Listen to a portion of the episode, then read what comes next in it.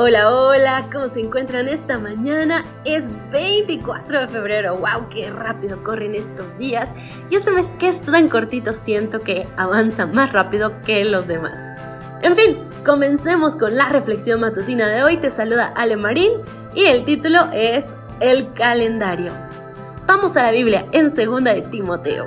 El capítulo 2, versículo 15 dice, Procura con diligencia presentarte a Dios aprobado como obrero que no tiene de qué avergonzarse, que usa bien la palabra de verdad.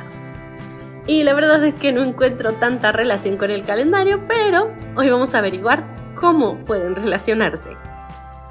Cualquier estudiante de secundaria o universidad entiende la cantidad ridícula de fechas de entrega que nuestra invaluable educación nos exige. Los trabajos, los proyectos, los exámenes y las presentaciones ni siquiera cubren toda la lista de responsabilidades que tienen los estudiantes. Las sesiones de estudio se convierten en requisitos. Las recitaciones dan créditos adicionales. Observaciones y tabulaciones ocupan cualquier momento libre. Las fechas de entrega le quitan la diversión a un semestre que podría haber sido agradable. Sin embargo, con los consejos adecuados puedes controlar las fechas de entrega y recuperar un poco de la paz que el colegio te quitó. Compra un calendario o úsalo en línea. Escribe todas las fechas de entrega principales en el calendario usando tinta roja o estrellas. Escribe todas las fechas de entrega menos importantes en el calendario usando tinta azul o negra. Divide las tareas entre los días que quedan. Escribe las tareas diarias en el calendario usando un lápiz. Revisa el calendario cada día y comienza el trabajo de ese día. Estos pasos pueden sonar demasiado simplificados y evidentes, pero sorprendentemente muy pocos estudiantes realmente saben cómo usar un calendario para controlar un progreso académico. El calendario nos puede ayudar a todos. Nos muestra lo que logramos, lo que tenemos que hacer inmediatamente y lo que nos espera en el futuro. Nos permite estar al control de nuestro día y prepararnos con anticipación nos ayuda a ser responsables. Dios quiere que aprovechemos cada día, no solo en lo académico, sino también en lo espiritual.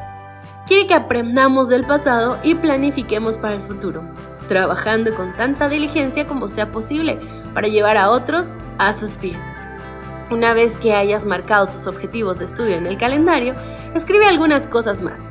Escribe cuándo dedicarás un poco de tiempo a estudiar la Biblia con amigos o cuándo harás servicio comunitario. Trabaja para nunca sentirte avergonzado de cómo usaste el tiempo. La verdad es que es un gran consejo. Yo lo uso en el trabajo todo el tiempo.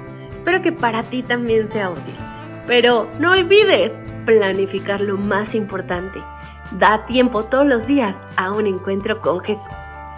Yo me despido porque ha sido un gran gusto acompañarte, pero ni hablar, se acabó. Así que nos encontramos mañana. Dios te bendiga, Maranata. Gracias por acompañarnos.